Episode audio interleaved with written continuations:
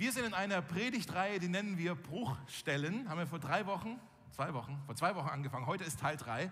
Bruchstellen. Wir wollen uns damit äh, die Frage stellen, wie Gott uns wieder herstellt. Wir haben festgestellt schon in den letzten zwei Wochen, dass während der Corona-Zeit und auch alles, was sonst in den letzten zwei Jahren so in der Welt und auch bei uns ganz persönlich so los war, äh, das hat bei uns in unserem Leben irgendwie Spuren hinterlassen. Und manches ist vielleicht auch irgendwie ja in die Brüche geraten oder zumindest angerissen und irgendwie, äh, das, wir wollen irgendwie wieder in die Spur kommen und wissen aber nicht so ganz wie und wollen wieder heil werden. Und deswegen machen wir diese Themenreihe, wie Gott uns denn wieder herstellen möchte. Und ich glaube wirklich, dass wir in diesen Zeiten dann nicht nur was von lernen dürfen, sondern dass Gott wirken möchte und ähm, uns wiederherstellt, uns wieder ganz macht, dass er das bei dir in deinem Leben tun möchte. Ähm, Heute wollen wir uns ein bisschen äh, der Vergangenheit ein bisschen stellen. Und das ist vielleicht schon gleich total unangenehm. Vielleicht sagst du, oh nein, warum bin ich heute in den Gottesdienst gekommen? Ich will nur wieder nach Hause. Ich muss mich mit meiner Vergangenheit auseinandersetzen. Ähm, ich möchte heute darüber sprechen, wie Gott unsere Story wieder heilen kann. Wenn wir zurückschauen auf unser Leben, dann können hoffentlich die meisten von uns auf Momente zurückblicken, wo wir sagen, ach, das war ein schöner Moment. Oder hier ist ein toller Erfolg gewesen, Erfolgserlebnis. Oder hier habe ich mit netten Menschen Zeit verbracht. Ja, hoffentlich haben wir viele solche Erinnerungen. Aber gleichzeitig glaube ich auch, dass wir zurückschauen und ähm, merken, da sind Dinge in unserem Leben, die wollen wir gerne wieder ungeschehen machen. Es geht aber nicht. Oder da sind Sachen, die wir gesagt haben, Wörter, die wir gerne wieder ungesagt wissen wollen. Die wollen wir gerne zurücknehmen. Ähm, oder Entscheidungen, die wir getroffen haben, die wir gerne umkehren wollen. Es gibt Studien dazu, da wurde, haben sie festgestellt, 90 Prozent der Menschen geben zu, dass sie in ihrem Leben Dinge haben, die sie zutiefst bereuen. 90 Prozent. Und ich glaube, die anderen 10 Prozent geben es halt nicht zu.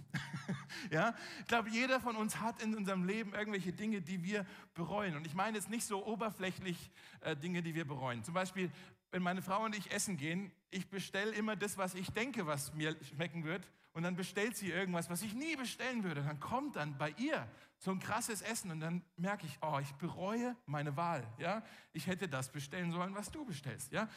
Das ist aber nicht die Art von Reue, die ich nicht meine. Oder auch vielleicht der, oh nein, Zeitumstellung. Ich hätte gestern Abend früher ins Bett gehen sollen. Ja, so, das bereuen wir dann vielleicht auch im Nachhinein. Aber das ist nicht so dieses, diese Dinge, wo 90 Prozent sagen, das sind die Dinge, die ich wirklich zutiefst bereue. Die tiefe Reue, das sind die Dinge, wo wir uns wünschen, ich könnte zurückgehen und ich könnte es anders machen. Ich könnte es irgendwie rückgängig machen. Das sind die Sätze, die wir anfangen mit, wenn ich doch nur. Kennt ihr diesen Satz? Wenn ich doch nur, weiß nicht, wie du diesen Satz zu Ende bringen würdest. Als Pastor habe ich ja viel mit Leuten zu tun, einfach in Gesprächen. Und die Sätze, die man da teilweise hört, wenn ich doch nur, das bricht einen das Herz. Wenn ich doch nur diesen Job damals angenommen hätte, dann wäre ich jetzt vielleicht glücklicher. Ich bin so unglücklich mit meiner Berufswahl. Kennst du das? Oder wenn ich doch nur meinen Mund aufgemacht hätte, damals in der Schule, als ich Zeuge wurde von Mobbing. Vielleicht hätte ich da irgendwie was verhindern können, weil der Typ, der gemobbt wurde, der ist jetzt völlig aus der Spur. Kennst du das? Oder wenn ich doch nur meinen Appetit damals, als ich noch jung war, nicht so viel mit Partys und Alkohol und Drogen vielleicht oder halt irgendwie da versucht habe, irgendwie meinen Appetit damit zu stillen. Und im Nachhinein merke ich, ich bin ja noch viel leerer, als ich das vorher war.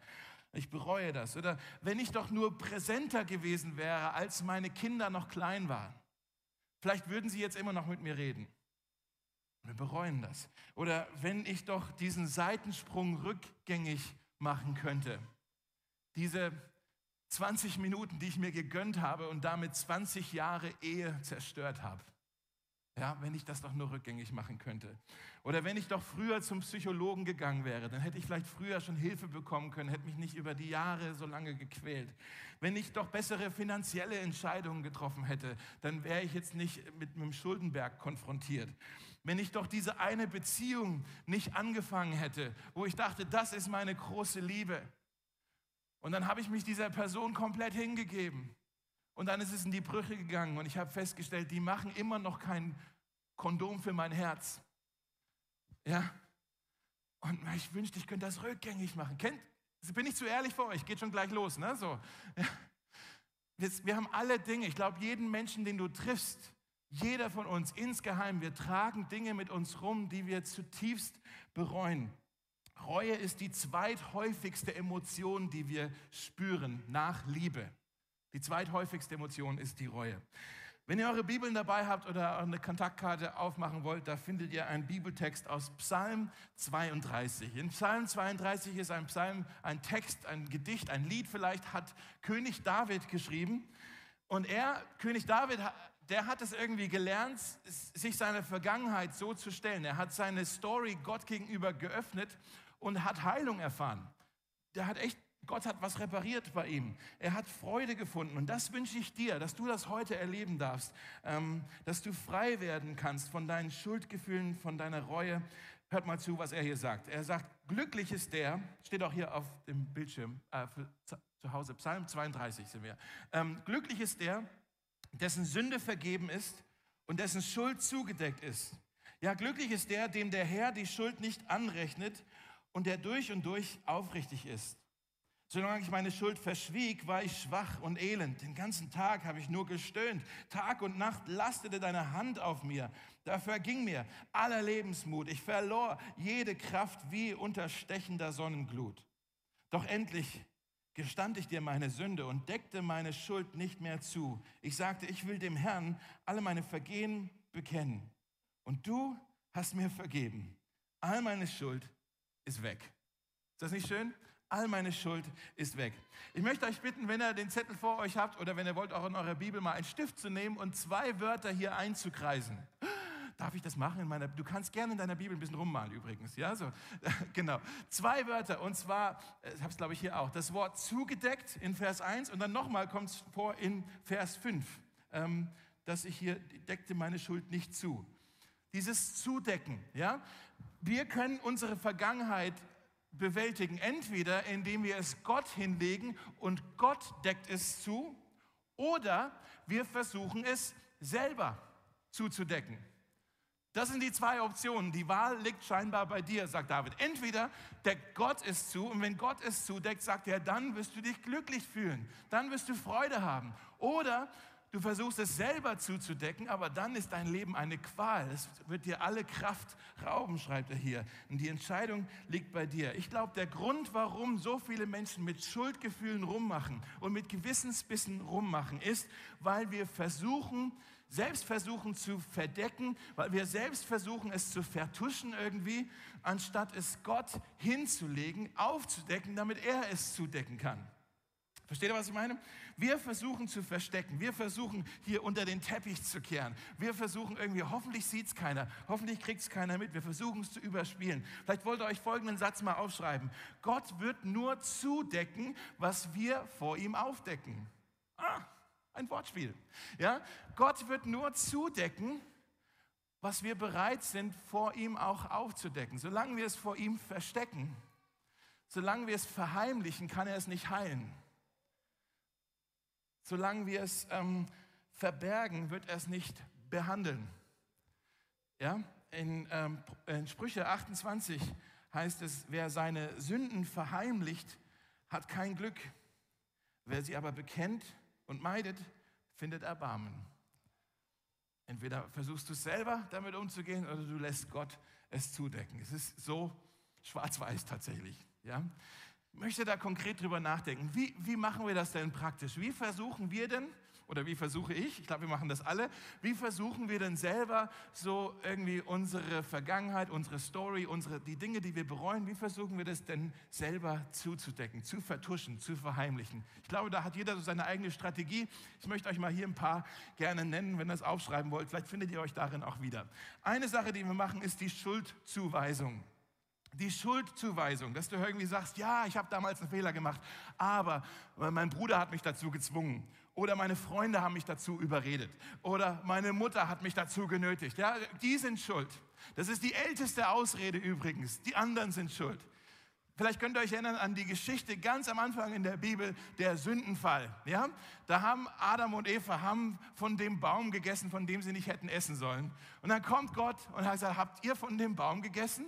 Fragt Adam, hey Adam, hast du von dem Baum gegessen? Und was sagt Adam? Äh, mh, hm, die Frau, die du mir gegeben hast, die hat mir von der Frucht. Ich wusste ja gar nicht, was das für eine Frucht ist, so, ja? Die Frau, die du mir gegeben hast, gibt der Frau die Schuld, er gibt Gott die Schuld. Du hast mir diese Frau gegeben, die mich in dieses Unglück gebracht hat.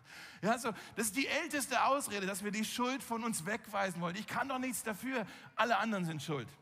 Kennst du das? Ich kenne das nur zu gut. Ich mache das auch ständig, wenn ich ehrlich bin. Ich glaube, du auch. Ja, das ist erste, Schuldzuweisung. Das zweite ist äh, Erklärungsversuche dass wir es versuchen irgendwie zu rechtfertigen. Ja, war es wirklich nicht richtig? Ich meine, wer definiert das überhaupt, was überhaupt richtig und falsch ist?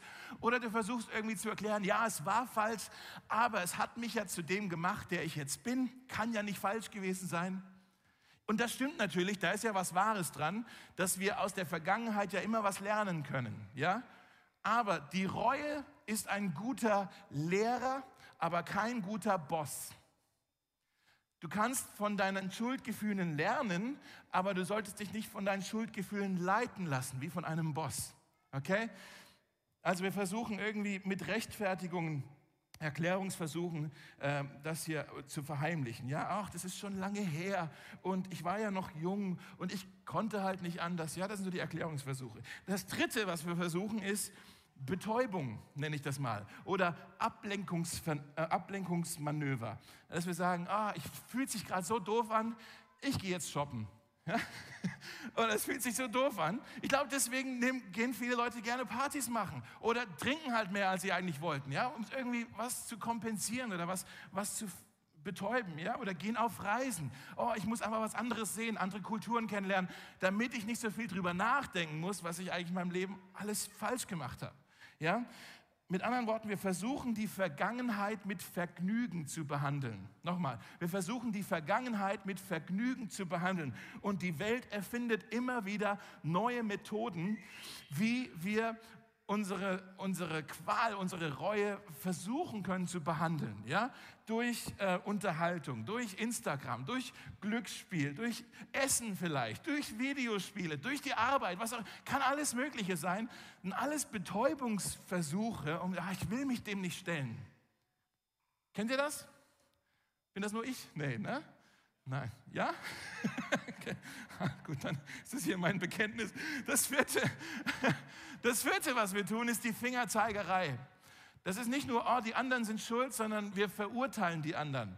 Dass wir sagen, ja, ich, ich weiß, also es fängt eigentlich damit an, dass du sagst, ja, die anderen machen es doch auch. Und dann sagst du irgendwann, nicht nur die anderen machen es auch, die anderen machen es noch viel schlimmer als ich. Ja? Dass du irgendwie sagst, oh, ich bin ein miserabler Vater. So, ich ich, ich, ich komme meinen Eltern nicht, meinen, meinen Kindern nicht gerecht. Ich habe meine Versprechen nicht gehalten und so, oh Mann, was bin ich für ein, ich bereue das. Aber ey, der andere Typ da, der ist noch ein viel schlechterer Vater als ich. So schlecht kann ich ja nicht sein. Ja? Oder du sagst, ich habe auf meiner Arbeit, ich habe Geld geklaut. Ich habe die einfach alle richtig beschissen. Ja? Ich, ich habe mich richtig bereichert durch meine Arbeit. Aber mein Kollege, der hat noch viel mehr geklaut. So schlecht kann ich ja nicht sein. Ja? Oder du sagst, ich habe meine Freundin betrogen. Oh, hoffentlich kriegt sie es nicht raus. Aber ein Kumpel von mir, der hat seine Freundin schon öfters betrogen. So schlecht kann ich ja nicht sein. Ja? Und wir versuchen, indem wir uns mit anderen zu vergleichen, die scheinbar noch viel wilder drauf sind als wir, versuchen wir uns irgendwie selber zu rechtfertigen und das irgendwie zu verdecken, zu vertuschen. Eins noch, das fünfte ist durch Leistung.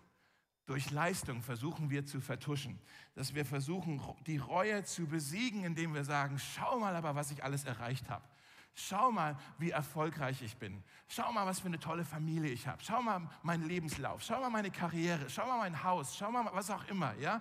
Schau mal, ich helfe sogar mit beim Setup-Team. Ich stelle die Stühle im Gottesdienst.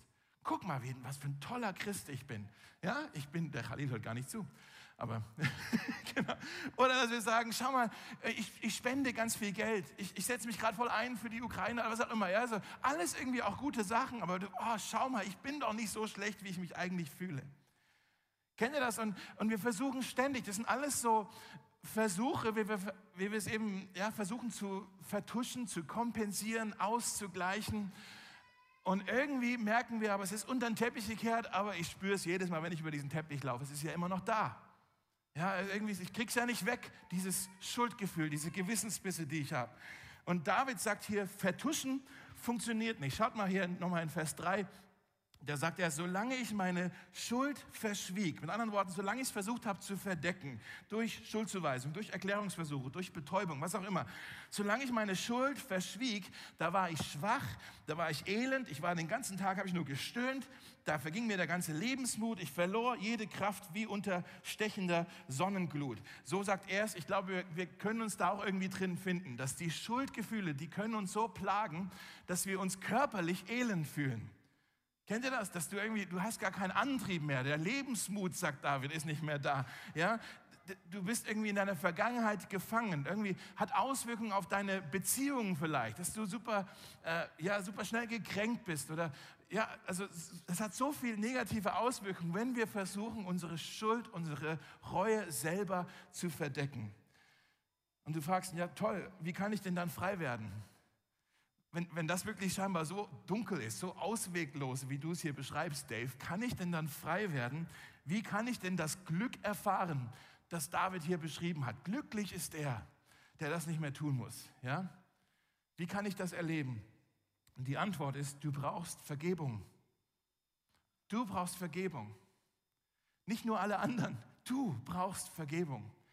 Und du brauchst jemanden, der deine Story heilt. Du brauchst einen Gott, der der deine Schuld zudeckt, den ganzen Mist, den du so bereust, dass er das zudeckt. Ich will euch schnell noch vier Dinge zeigen von diesem Psalm, die uns dabei helfen können, uns an diesen Gott zu wenden, der unsere Schuld zudeckt. Das ist hoffentlich jetzt ganz praktisch. Äh, schreibt das mit, aber noch viel wichtiger, wendet das an, was ich euch sage. Das erste ist, sei mal ehrlich.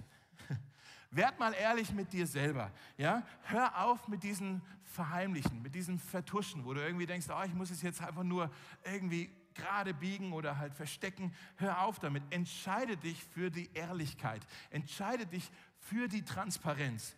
David sagt hier in Vers 2, glücklich ist der, der durch und durch aufrichtig ist. Aufrichtigkeit. Ja? Das ist, ich versteck's nicht mehr. Ich sag's mal anders. Mach ein geistliches Selfie von dir. Ein geistliches Selfie wo du nicht nur, oh, guck mal hier, so cool bin ich jetzt für mein Instagram, sondern ein, ein Selfie von deinem Herz. Und du sagst, Heiliger Geist, helf mir mal, durchforsche mein Herz. Kennt ihr diesen Psalm? Durchforsche, helf mir mal in mein eigenes Herz zu schauen und zeig mir mal die Dinge, ähm, die, wo ich irgendwie auf falschen Wegen bin, wo ich an der falschen Spur bin. Dinge, die, die, die dir nicht gefallen. Zeig mir das her. Zeig mir die Dinge in meiner Story, die Heilung brauchen. Ich sehe es ja manchmal nicht mal selber. Heiliger Geist, hilf mir dabei, ehrlich mit mir selbst zu werden. Da geht's los. Das zweite ist, achso, das erste, was ich noch sagen wollte, das, so zu beten ist ein ungemütliches Gebet. Oder? So ehrlich muss man sein. So wollen wir nicht beten. Wir beten lieber so, Herr, danke für dieses Steak oder was auch immer, halt so die schönen Sachen. Ja? So, aber, oh Herr, zeig mir mal den ganzen Dreck in meinem Leben. Das ist so, wie wenn man Desinfektionsmittel auf eine Wunde drauf tut. Das sticht erst, das tut weh aber dann fängt es an zu heilen. Ja, dem musst du dich ein bisschen stellen. Das wird erstmal unangenehm, es wird ein bisschen stechen, aber dann hat es was Heilendes. Okay? Ehrlichkeit, Aufrichtigkeit ist, es hat immer was Stechendes, aber es hat was Heilendes. Jetzt das Zweite ist, steh dazu. Nicht nur äh, werd mal ehrlich, sondern steh dazu. Übernimm Verantwortung für dein Handeln. Keine Ausreden mehr, kein, keine Schuldzuweisung mehr. Übernimm Verantwortung. In Vers 5 sagt David, doch endlich gestand ich dir meine Sünde und ich deckte meine Schuld nicht mehr zu. Ich deckte meine Schuld nicht mehr zu. Und das hier, müssen wir auch ehrlich sein, das ist tricky, weil unsere Schuldgefühle, äh, die können unsere Integrität, unsere Aufrichtigkeit ähm, auch so ein bisschen durcheinander bringen. Ja, wir können uns da selbst täuschen. Können uns selbst was vormachen. Ich möchte euch kurz eine Geschichte erzählen. Jenny und ich, äh, wir sind ein befreundetes äh, Paar von uns, äh, die hatten vor ein paar Jahren so eine richtig heftige Ehekrise. Er, der Mann, ist ihr fremdgegangen. Und eigentlich war es das in denen ihrer Ehe. Ja? Und sie hat ihn erstmal rausgeschmissen und Jenny hat mit ihr versucht, Zeit zu verbringen. Ich habe mit ihm versucht, Zeit zu verbringen und irgendwie denen zu helfen, zumindest zu begleiten. Und sag, was ist denn jetzt los? Was ist da passiert? Und so. Und sie war natürlich super, verständlicherweise super verletzt. Sie war äh, bitter enttäuscht, sie war sauer, sie war wütend, sie hat sich betrogen gefühlt, all das, ja, völlig am Boden. Und er hat gemerkt, ich habe alles kaputt gemacht. Ich habe alles kaputt gemacht. Der, ähm, ihm hat so leid getan, was, was er angerichtet hat. Er, er, war so reuevoll, er hat bitterlich geweint. Ich habe nie so einen, so einen Mensch so weinen sehen wie den, der den so leid getan hat, was er da falsch gemacht hat. Und er wusste, er hat alles, die ganze Familie zerstört. Nach einer Weile ist dann aber ein Wunder passiert und die beiden haben sich versöhnt. Und er ist wieder zu Hause eingezogen und sagt, hey, aber unsere Ehe ist, wenn, wenn Gott uns vergeben kann, dann können wir das vielleicht auch miteinander hinkriegen. Und dann haben sie echt sich auf eine Reise gemacht, haben Psychologen, Paartherapie, alles irgendwie, alles in die Wege geleitet, um, um wieder eine gemeinsame Zukunft zu haben. Und das war kein leichter Weg, aber sie haben sich wieder in die, in die Spur gekriegt. Und es war so schön zu sehen, was ein Wunder, hier so viel Gnade füreinander. Äh, das ist ja nicht selbstverständlich. Ja? Ich weiß nicht, ob jeder von uns so reagieren würde, aber die beiden haben es irgendwie versucht hinzukriegen. Und dann ähm, haben sie irgendwann gesagt, hey, wir sind glücklicher als je zuvor. irgendwie, äh, das, wir sind so froh, dass wir jetzt da sind, wo wir sind. Ein paar Jahre später kam der Anruf von ihr. Er ist wieder fremdgegangen. Und das war es dann. Das war, das war dann irreparabel. Das war das Ende von dieser Ehe. Und ich war echt perplex, weil ich habe mich erinnern können, wie ich saß doch mit dem Typ zusammen und ich habe doch gesehen, wie, wie es ihm leid getan hat. Der hat alles gestanden. Der war, das hat ihm, das, er war so bitter enttäuscht von sich selber. Und wie, wie, wie, wie hat er mich so täuschen können? Hat er sich selber sogar getäuscht? Er hat doch alles zugehört, hat es ernst gemeint. Und dann habe ich irgendwie festgestellt, vielleicht tat ihm nicht die Sünde leid, sondern nur die Konsequenz seiner Sünde. Steht da, was ich meine? Vielleicht hat er nicht wegen seiner Untreue so bitterlich geweint, sondern wegen der Peinlichkeit seiner Untreue, dass es aufgeflogen ist, dass es seinen Ruf ruiniert hat. Vielleicht hat es ihm nicht leid getan wegen dem, was er ihr angetan hat oder was er Gott angetan hat. Vielleicht hat ihm nur leid getan, was er sich selber damit angetan hat, dass er sich selber sein Leben so zerstört hat, was er sich selber eingebrockt hat. Mit anderen Worten, er verabscheute, er verabscheute die Konsequenz der Sünde, aber nicht die Sünde selbst. So sehr können wir uns manchmal auch täuschen damit, selbst wenn es uns selber so aufrichtig vorkommt, wie leid es uns tut. Was tut uns wirklich leid? Die Konsequenz oder die Sünde selbst? Das, was wir jetzt anderen Menschen oder was wir Gott angetan haben. In der Bibel heißt es, wenn wir behaupten, ohne Sünde zu sein, betrügen wir uns selbst. Ich möchte dich fragen, ganz ehrlich, wo in deinem Leben tust du so, als ob es kein Problem sei? Nochmal, ist das zu direkt? Wo in deinem Leben tust du so, als ob es kein Problem sei? Es braucht Mut, zu seinen Fehlern zu stehen, aber ich glaube auch, Gott würdigt das, wenn wir so ehrlich sind. Noch schnell, das Dritte, was wir dann tun, ist, wir bekennen es. Wir bekennen es. Wir, wir, wir geben es Gott gegenüber zu. Du läufst in die Arme des barmherzigen Gottes und du bittest ihn um Vergebung.